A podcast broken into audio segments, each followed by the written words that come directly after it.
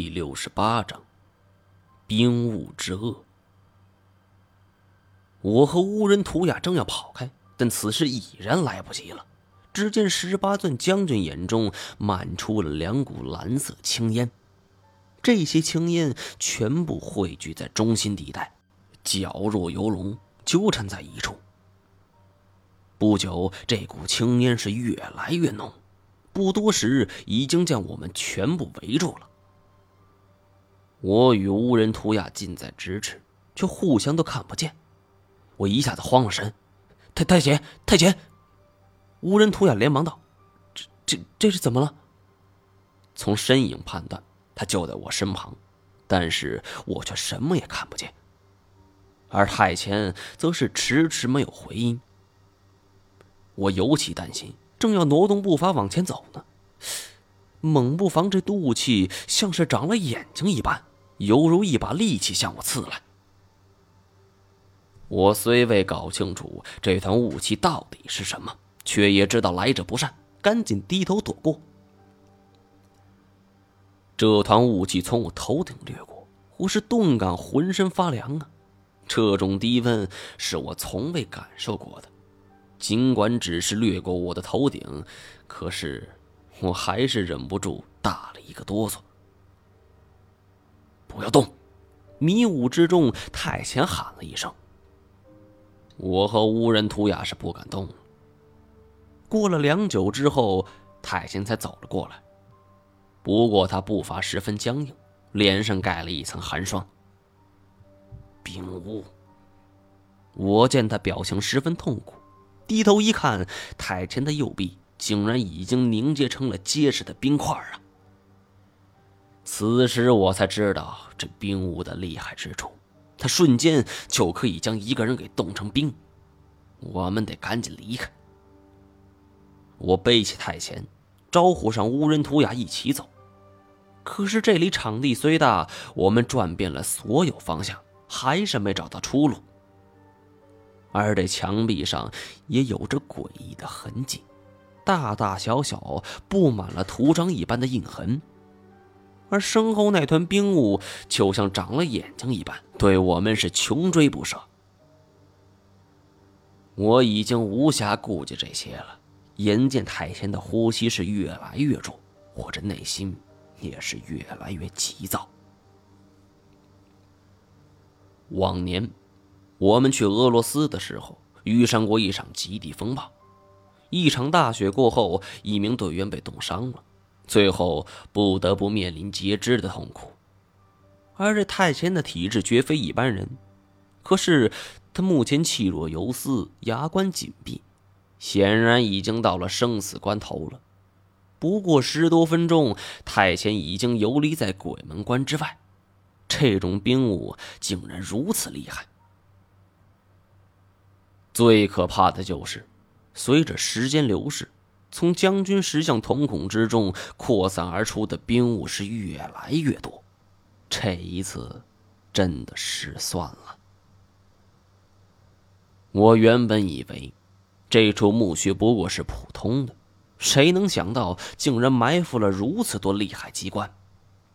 我不得不放下太前，叫无人图下举着火把烤着太前手上的手臂，一个人想办法引开冰雾。我不知道这东西移动的原理是什么，只能是大喊大叫。没想到，居然还真奏效了。听到我的叫声，冰雾仿佛是长了耳朵，飘然而至。太贤在雾中经历了什么，我不得而知。但是看他冻成那副模样，我定然不敢掉以轻心。眼见这冰雾是模模糊糊的飘了过来。我是握紧火把，猛然一扫，驱散了之前的冰雾。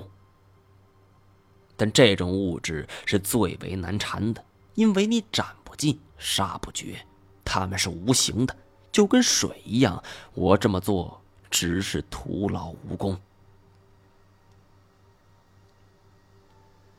眼见着雾气越来越重，我这心头是恼起了无名怒火，把剑给我。无人图雅便将短剑抛了过来，我伸手抓住剑柄，挥舞着火把就冲到石像面前，手起刀落就要砍断他们的头颅。照理来说，不应该这么对待王者，何况还是民族英雄。但此时我已经被冲昏了头脑，这时候已经不辨是非了，目的只是活命。太前的短剑是削铁如泥，这一剑挥过去，连声音都没听到，脑袋就已经落了地了。别说，这人头落地之后，冰雾果然减少了一些。我这纯属于是歪打误撞啊！见奏了效，二话不说，短剑挥舞不停。当十八钻将军石像的头全部都掉落在地之后，这冰雾也就散去了。而我站立原地，却很费解。既然是后人为了纪念这将军的，必然对其很尊重。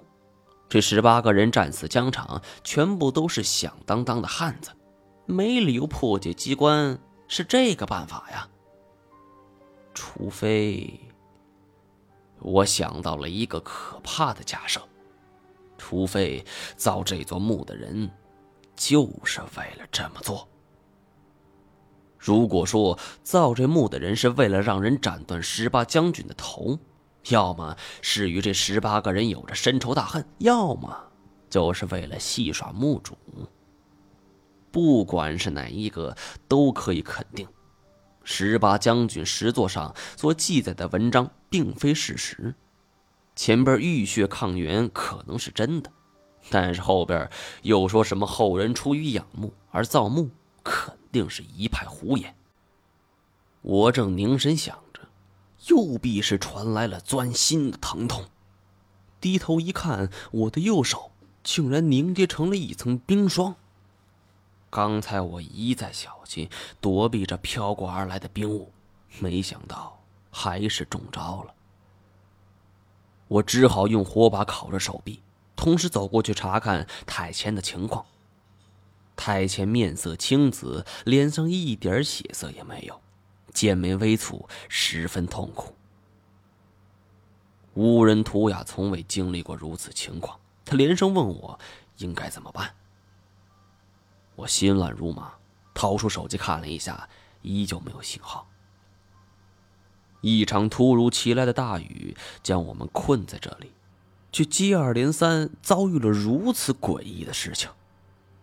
这里属于四川境内一座蹊跷的古墓。我忽然想起了那位蜀王，有能力制造这种规模的墓室，恐怕只有他了。而且这位蜀王性格暴戾，是绝对有可能出于对抗元英雄陈鼎霄的恨意来建造如此的陵墓。想通这一切，我的谜团稍解了。只是眼前还有一个难题：太谦的伤怎么办？我的右手只是笼罩了一层冰霜，便是痛苦难当。太谦的手臂是已经被冻成冰块了，虽然用火烤的方式一点一点帮他融化了冰块，但是他的情况依旧是不见好转。正在我忧心之际，突然地面传来了隆隆的巨响，像是煮沸的开水。